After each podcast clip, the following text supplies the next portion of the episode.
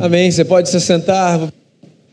Você que vai ficar aqui, eu quero pedir a gentileza de você abrir a sua Bíblia no primeiro livro das Crônicas de Israel, capítulo 29.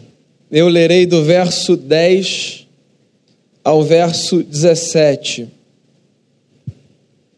Diz assim o texto: Pelo que Davi louvou ao Senhor perante a congregação toda, e disse: Bendito és tu, Senhor, Deus de Israel, nosso Pai, de eternidade em eternidade. Teu, Senhor, é o poder, a grandeza, a honra, a vitória e a majestade. Porque teu é tudo quanto há nos céus e na terra. Teu, Senhor, é o reino, e tu te exaltaste por chefe sobre todos.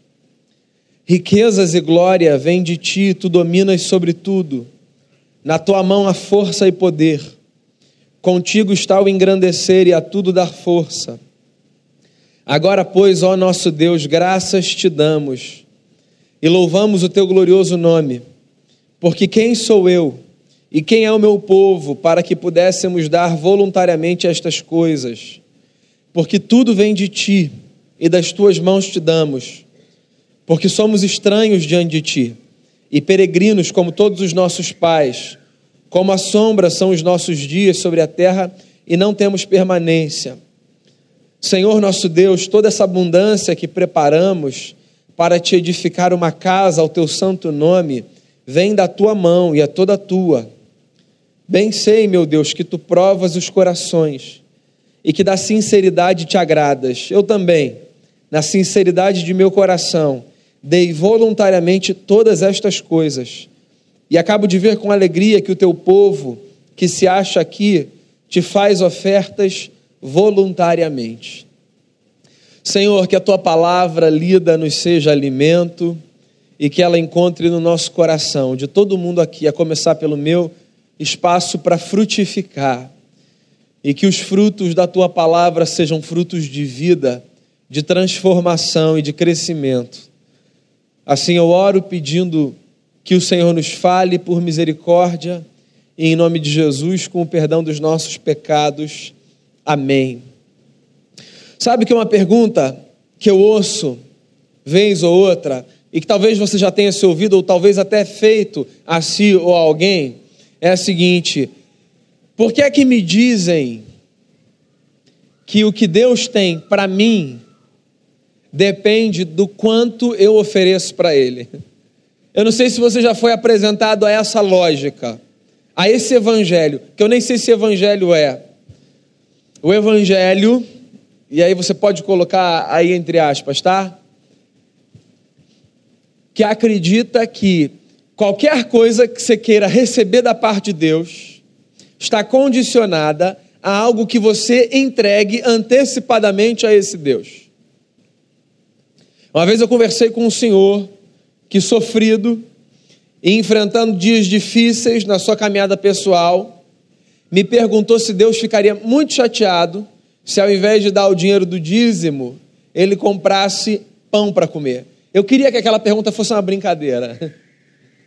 Era a pergunta que expressava a angústia da sua alma. Ele achava, porque alguém tinha ensinado, só pode ser que se ele não desse o dinheiro que ele tinha separado como dízimo e fizesse a escolha de comprar o pão para ele comer, assim Deus não se agradaria e possivelmente o amaldiçoaria. Por que, que as pessoas trabalham com Deus nessa lógica, né?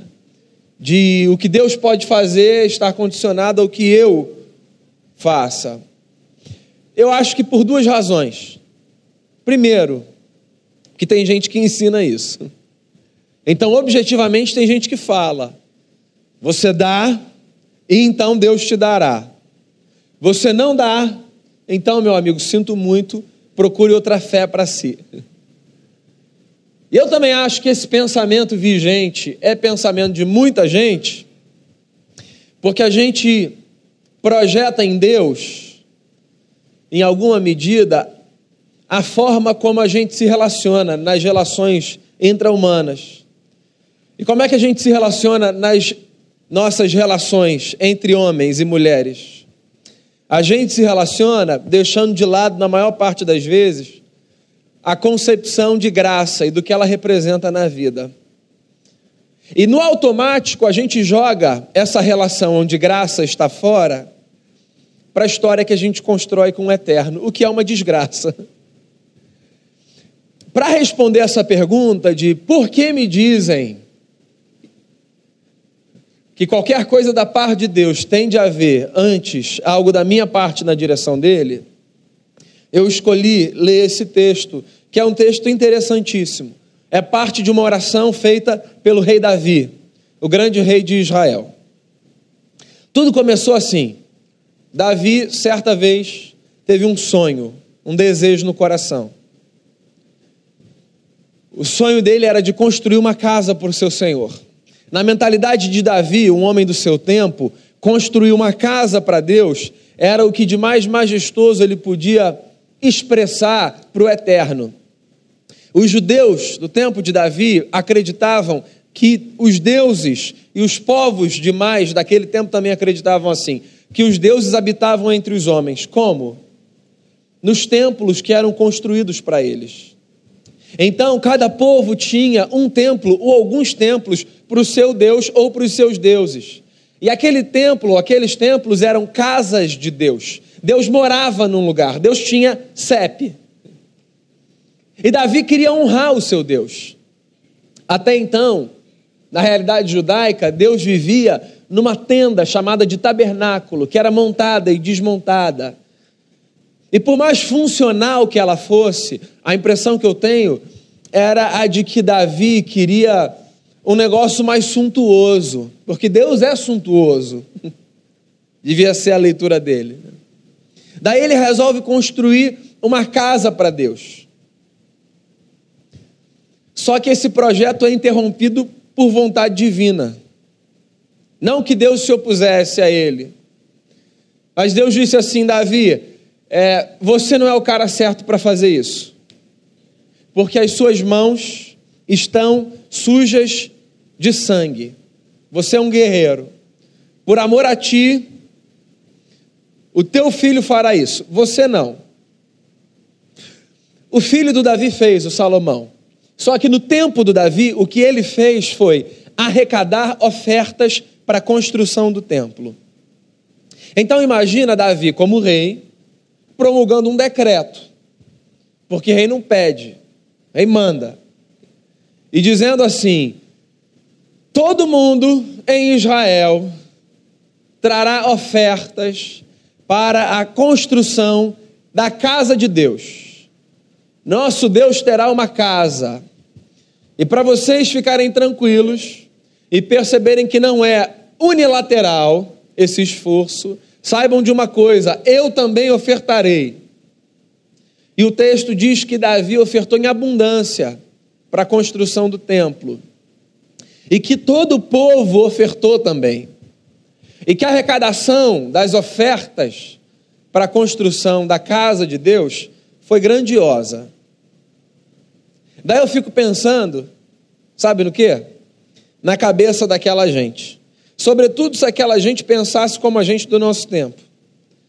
A cabeça daquela gente ia funcionar assim: agora não tem mais jeito, Deus está amarrado aqui com a gente, vai ter que abençoar. Com esse tanto de oferta que a gente arrecadou, com esse esforço todo, não tem jeito. Deus vai retribuir de forma favorosa, favorável, agradável a esse esforço nosso. Porque a lógica do sujeito religioso funciona assim. Se eu fizer, é claro que Deus vai fazer. Porque Deus não resiste, penso religioso, ao esforço de gente que sofre, mas que chega junto para mostrar que ama. Então, se essa gente deu isso tudo, é claro que Deus vai fazer. Você quer ver como é que essa lógica funciona? Mesmo nos nossos arraiais, nós que não somos gente que abraça a teologia da prosperidade e etc. Tem um camarada que diz assim: as coisas começaram a desandar, pastor. Tá meio ruim o negócio. E eu não sei, é, também eu parei de ir à igreja, né? Você sabe qual é a lógica subjacente, né? A lógica subjacente é: enquanto eu estou na igreja, as coisas vão andando. Se eu parar de ir na igreja, vai desandar. Não é um estímulo para você parar de vir à igreja. Assim, é só uma provocação para você não achar que as coisas vão andar só porque você está aqui. Eu já contei uma vez, né? Um sujeito que me procurou dizendo assim: é, Tô saindo, Daniel. Eu disse: Por quê, cara? Você vai congregar em outro lugar? Achou uma igreja assim mais interessante para você? Isso faz parte. Não, não, eu estou saindo. É bonito ver vocês. Vocês cantam, vocês oram, vocês se abraçam, vocês comem juntos. Mas esse negócio não é para mim. Foi eu entrar, que a minha vida foi assim, toda sendo dividida em pedaços. Carro bateu, desemprego. Daí eu disse a ele, pela liberdade que eu tinha, então, a sua expectativa era que em entrando, tudo fosse ficar bonitinho só porque você estava dentro? A que espaço especial é esse que faz com que quando a gente entre, tudo fique bonitinho no seu devido lugar? O que ideia é essa que a gente tem, sem dizer que só porque a gente está aqui as coisas vão funcionar? É a lógica da retribuição. O Ricardo Barbosa, pastor lá da Igreja Presbiteriana do Planalto, escreveu há muito tempo um livro que você precisa ler chamado Caminho do Coração. Um livro lindo, lindo, lindo. Eu disse ao Ricardo, eu ganhei esse livro em 2002. Todo ano eu leio esse livro uma vez. Caminho do Coração. Tem um pedaço no Caminho do Coração que o Ricardo fala sobre a história do Jó. E aí ele fala que na história do Jó existia uma teologia implícita, que era a teologia da barganha, ou a teologia da retribuição que é essa teologia que faz a gente acreditar que se a gente faz, Deus faz, que Deus acompanha o nosso movimento. Se a gente não faz, Deus não faz. Mas a gente precisa fazer.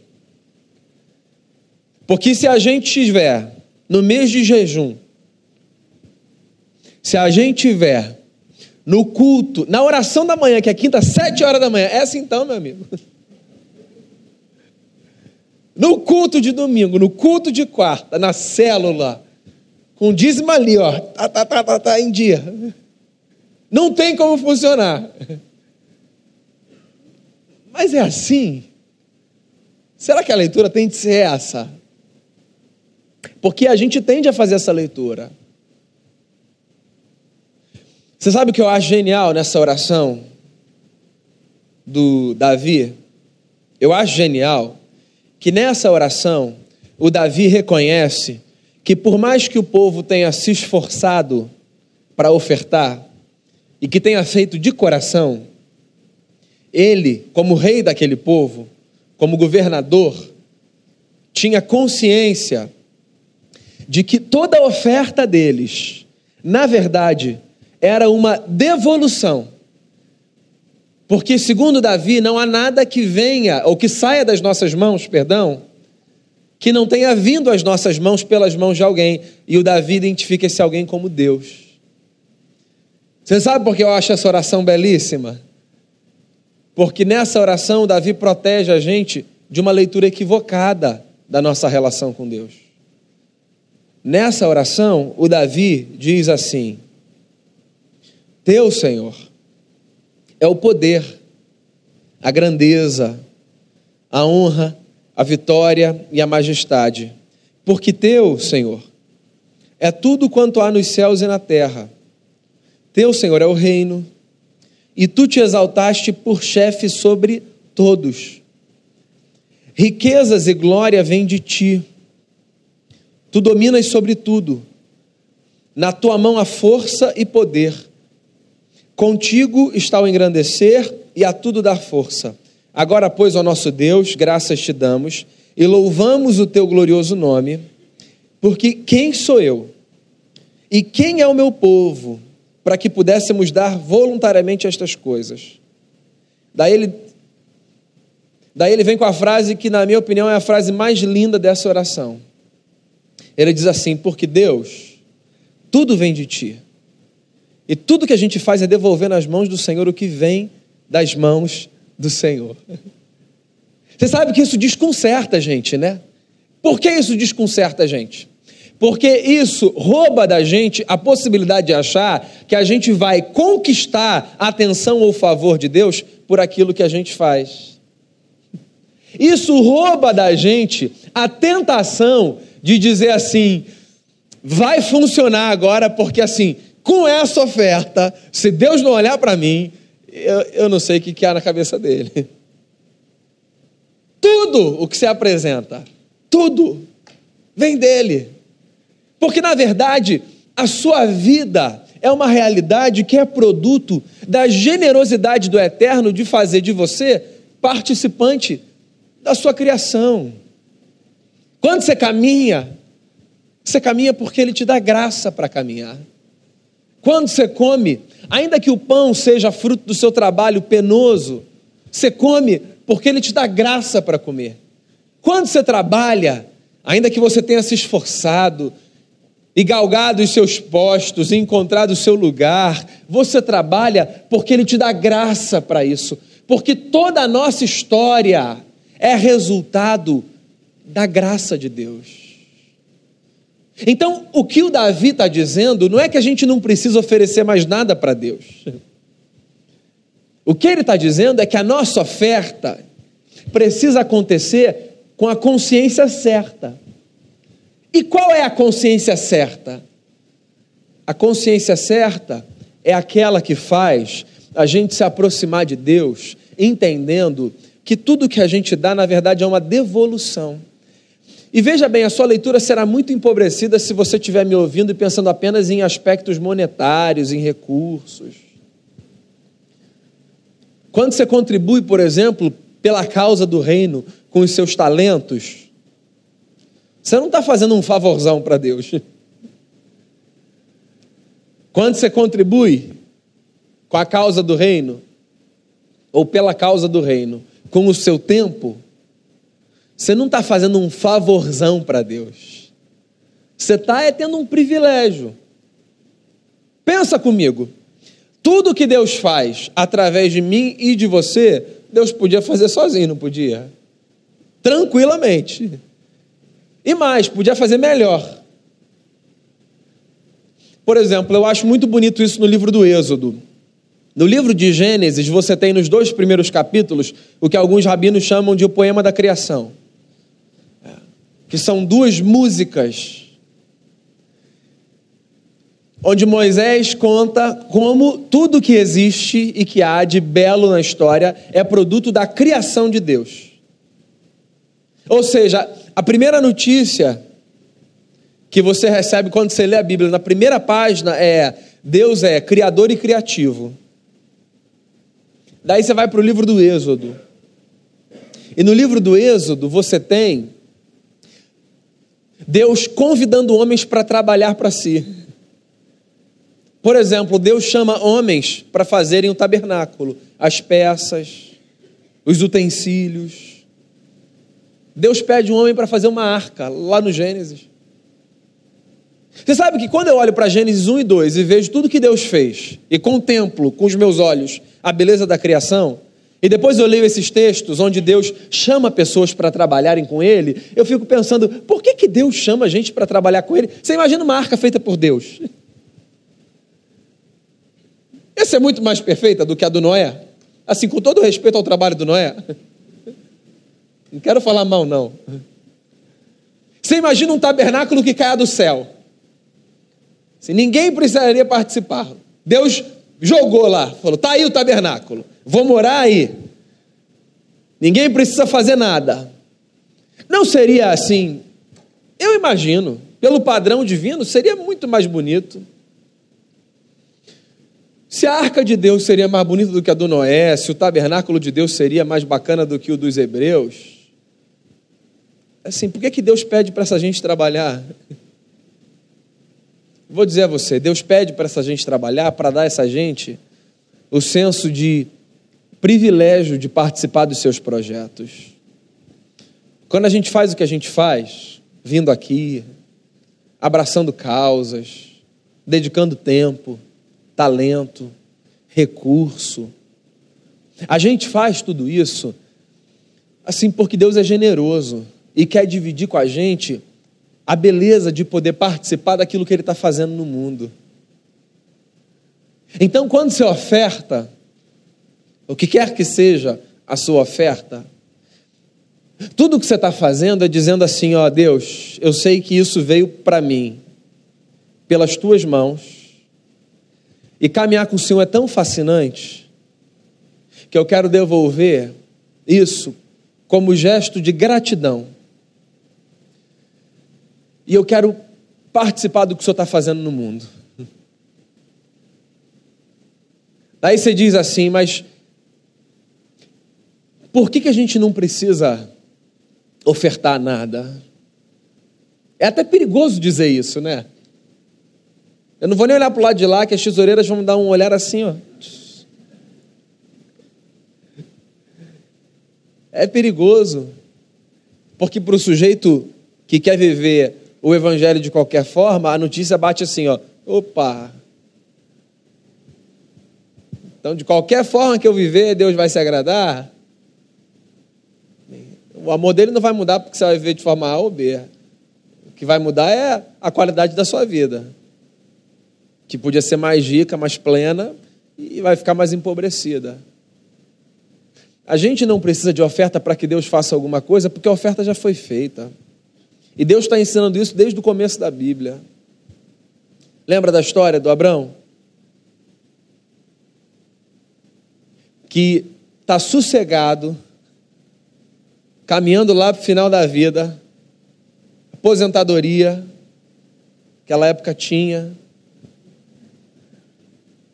Aí ele ouve uma voz: Abraão, eu vou te deslocar daí.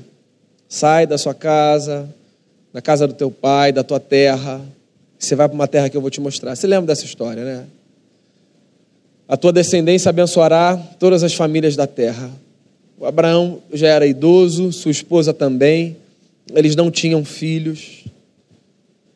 Um filho chega um tempão depois, e quando esse menino já é o que a gente chamaria de adolescente, essa mesma voz diz: Abraão, eu quero teu filho. A gente fica assustado com essa notícia, né? Essa história do Deus dizendo assim: Abraão, pega o Isaac e leva lá para o monte e sacrifica esse menino por amor a mim. Você sabe por que a gente fica assustado? Porque nós somos gente desse tempo aqui. Mas um sujeito do tempo do Abraão, inclusive de outros povos, não se assustaria com o pedido, porque essa era uma prática das religiões daquele tempo. Quando os homens queriam demonstrar a sua devoção por uma divindade, eles ofereciam o que eles tinham de melhor. E o que eles tinham de melhor era o filho primogênito. Então, por mais assustador que nos seja, não era incomum que famílias sacrificassem o seu primogênito como demonstração da sua devoção a uma divindade. É aquela mentalidade de eu vou fazer o meu melhor, porque aí eu garanto. Garanto proteção, garanto bênção, garanto cuidado. Se eu der o que eu tenho de mais precioso, então ele vai me proteger até o final da vida. Daí, quando Deus pede isso para Abraão, eu imagino que todo mundo tenha pensado assim: é, esse Deus é como os demais. Só que Deus está querendo ensinar um negócio para Abraão. Ele está querendo ensinar, na verdade, que ele é diferente. E por que, ele é diferente? Porque ele chega até a hora do sacrifício, e quando Abraão está lá com o cutelo levantado para baixar no peito do filho, ele ouve a voz desse Deus dizendo assim: Abraão, não faz nada, pode soltar o menino. Inclusive, olha para trás, tem um cordeiro ali para você sacrificar. É claro que isso é um prenúncio, você sabe disso, né? Da expressão do sacrifício do Cristo, Filho de Deus, que deu a sua vida por nós. Mas desde lá é uma lição. Deus dizendo assim: Eu sou diferente. Eu não peço de vocês sacrifício e oferta como condição para que eu abençoe. Eu disse que eu vou abençoar, eu vou abençoar. Se você quiser participar, ótimo. Se você não quiser, direito seu, eu vou abençoar. Esse mesmo Abraão, antes disso, fez uma aliança com Deus. Está lá no capítulo 15 de Gênesis. Antes. E nessa aliança, Abraão firma um contrato com Deus, como homens do mundo antigo firmavam seus contratos. Numa praça pública, animais sacrificados, duas partes, quando queriam firmar palavra, contrato, era o cartório, vai. Eles passavam entre os animais. Era o selo do acordo que tinham feito. Quando Deus chama Abraão para uma aliança e aqueles animais estão partidos, o que Moisés diz no Gênesis é que primeiro passou um fogo intenso e forte. Era para a mentalidade daquele tempo, uma representação do divino. E na hora que o Abrão tinha que passar, ao invés do Abrão passar, passa uma tocha de fogo menor.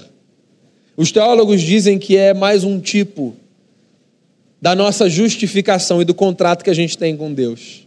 Que é mais ou menos assim, em linguagem simples: Deus passou pela gente e Deus passou pela gente. Ou melhor, Deus passou por si e Deus passou pela gente. É a Bíblia dizendo assim, ó, a relação de vocês com Ele está garantida. Está garantida pelo Filho que passa. E o que vocês fazem não traz Deus para mais perto e nem leva Deus para mais longe. Então o que eu estou querendo dizer com isso tudo? O que eu estou querendo dizer com isso tudo é que a gente não precisa ofertar mais nada e que a gente pode ser no reino apenas espectador. Olha, você até pode, se quiser. Eu acho que das escolhas é a mais pobre.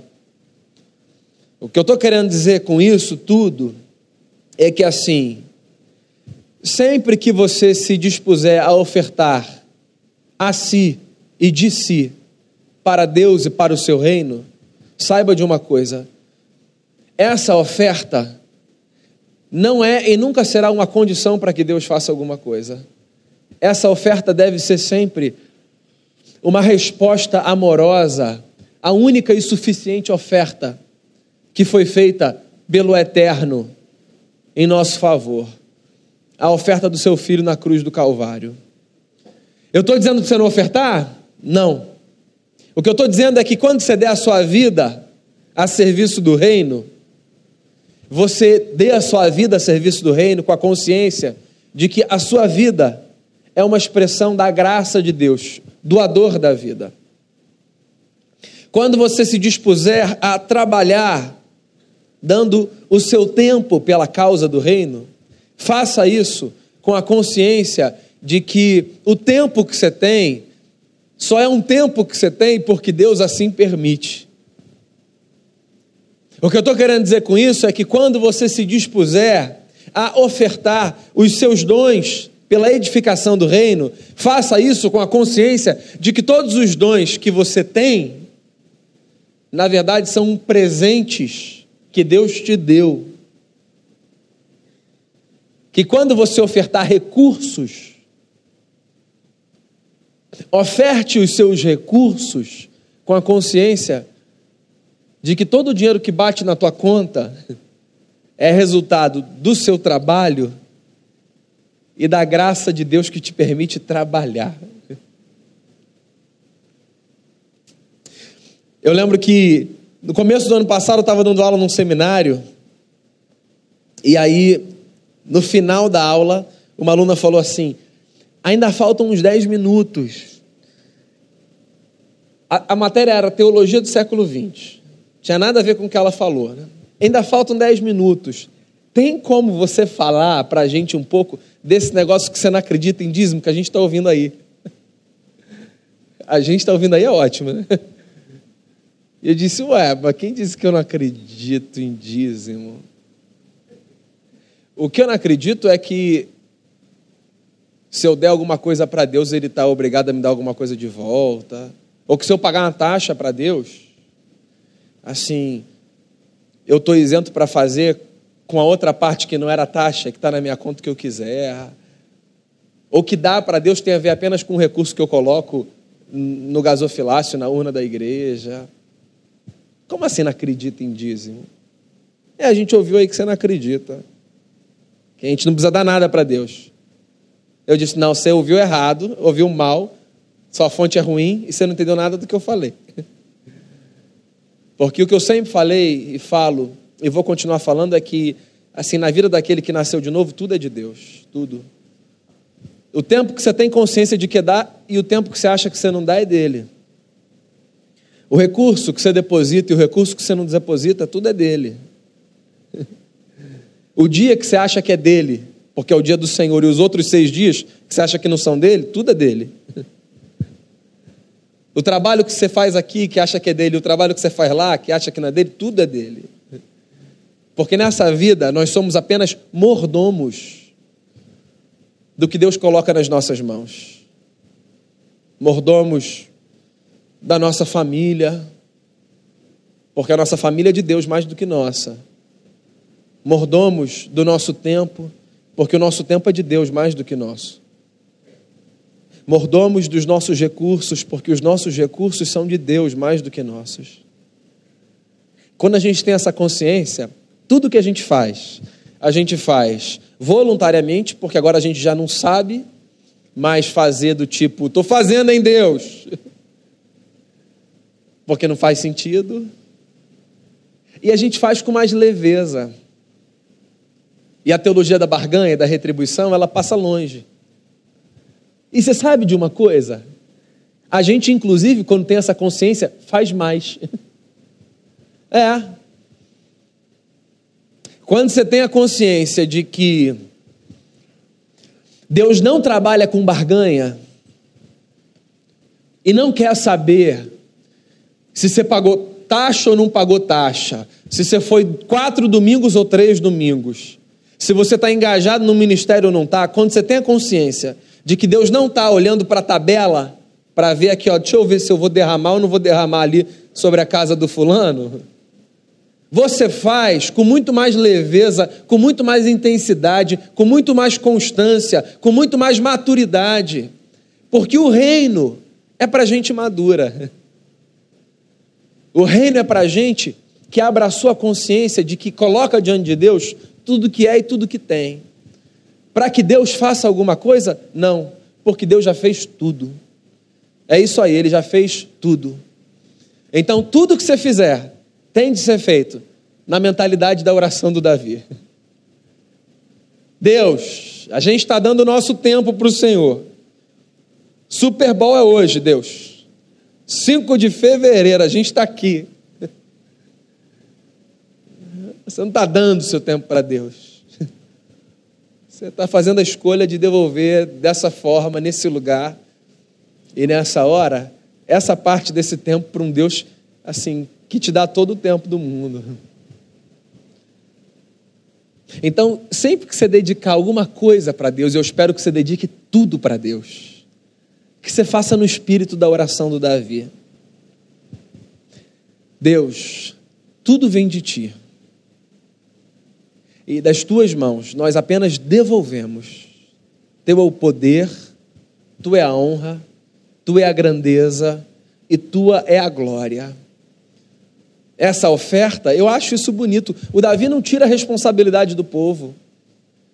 Ele diz assim: ó, essa oferta que eu dou e que o meu povo dá, tudo isso, Deus, é voluntário. Agora a gente sabe, tudo isso é apenas uma resposta porque todo movimento começa no trono da tua graça. Vem para cá. E daqui ele só volta. Que a sua consciência, ao fazer tudo o que você faz, seja essa. Que quando você trabalhar, você trabalhe com a consciência de que o seu trabalho é fruto da graça de Deus. Que quando você vier para cá, você venha para cá com a consciência de que Deus é aquele que te traz e te sustenta que quando você dedicar parte dos seus recursos para a expansão do reino, para a igreja local, para ajudar famílias, para sustentar missionários, para abençoar quem quer que você queira abençoar, que você tenha consciência de que isso é uma resposta a tudo que Deus tem feito na sua vida. E que a sua vida toda seja uma oferta de gratidão ao Deus que pagou todo o preço que precisava ser pago. Você não precisa fazer mais nada para ele olhar para você. Ele olha, quer você faça, quer não. Então que os seus gestos sejam, na verdade, uma resposta singela e graciosa a um Deus que deu o que tinha de melhor, o seu filho, por mim e por você. A nossa vida é sustentada pela graça e que as nossas respostas sejam graciosas, para que mais e mais pessoas experimentem a graça do eterno nessa jornada. Você quer fechar os seus olhos, abrir o seu coração? Eu quero orar com você, por você. Essa foi inclusive a música que a gente cantou no começo dessa celebração. Vem o Senhor à minha vida oferecer como oferta de amor e de sacrifício. Que a sua vida seja uma oferta a Deus. E que tudo que você fizer, você faça, não na expectativa de que Deus faça alguma coisa em troca, mas como demonstração do quanto você entendeu o Evangelho do Cristo que, quando deu a sua vida na cruz, disse: Está pago, está consumado. Pai, nós somos gratos a Ti pelo amor do Senhor revelado na cruz do Calvário, expressão máxima da generosidade da Trindade, expressão máxima do amor do Senhor pelos homens. Nós damos graças a Ti pelo privilégio de sermos sustentados pelo Senhor. Eu quero dar graças ao Senhor pelo privilégio de pastorear uma comunidade generosa que dá a si o seu tempo, os seus talentos, os seus dons, uma comunidade que dá de si, apresentando os seus recursos, parte da sua renda para manutenção dessa casa, para projetos, uma comunidade que abençoa gente que não conhece, gente que se engaja no sustento de missionários, de famílias necessitadas. Eu quero te agradecer por esse privilégio e pelo privilégio de fazermos isso, Senhor, distantes dessa ideia louca de retribuição tão empobrecida. Livre-nos da tragédia de acharmos que somos capazes de movimentar as mãos do Senhor pelos passos que damos. Que todo o nosso movimento na direção do Senhor seja um movimento sincero de gente que só responde ao teu amor.